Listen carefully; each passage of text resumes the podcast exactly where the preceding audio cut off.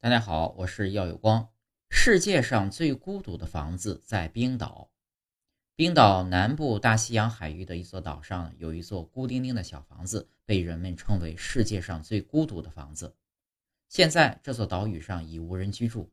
十八、十九世纪，岛上只有寥寥几个家庭居住，他们居住在小木屋里，靠捕食鱼和海雀为生。二十世纪三十年代，剩下的五个岛民决定搬到大陆。此后，岛上一直空着。一九五三年初，狩猎协会在岛上建了一个小屋，供会员们上岛捕猎海雀后歇脚时使用，也就是大家看到的这座僻静的小房子。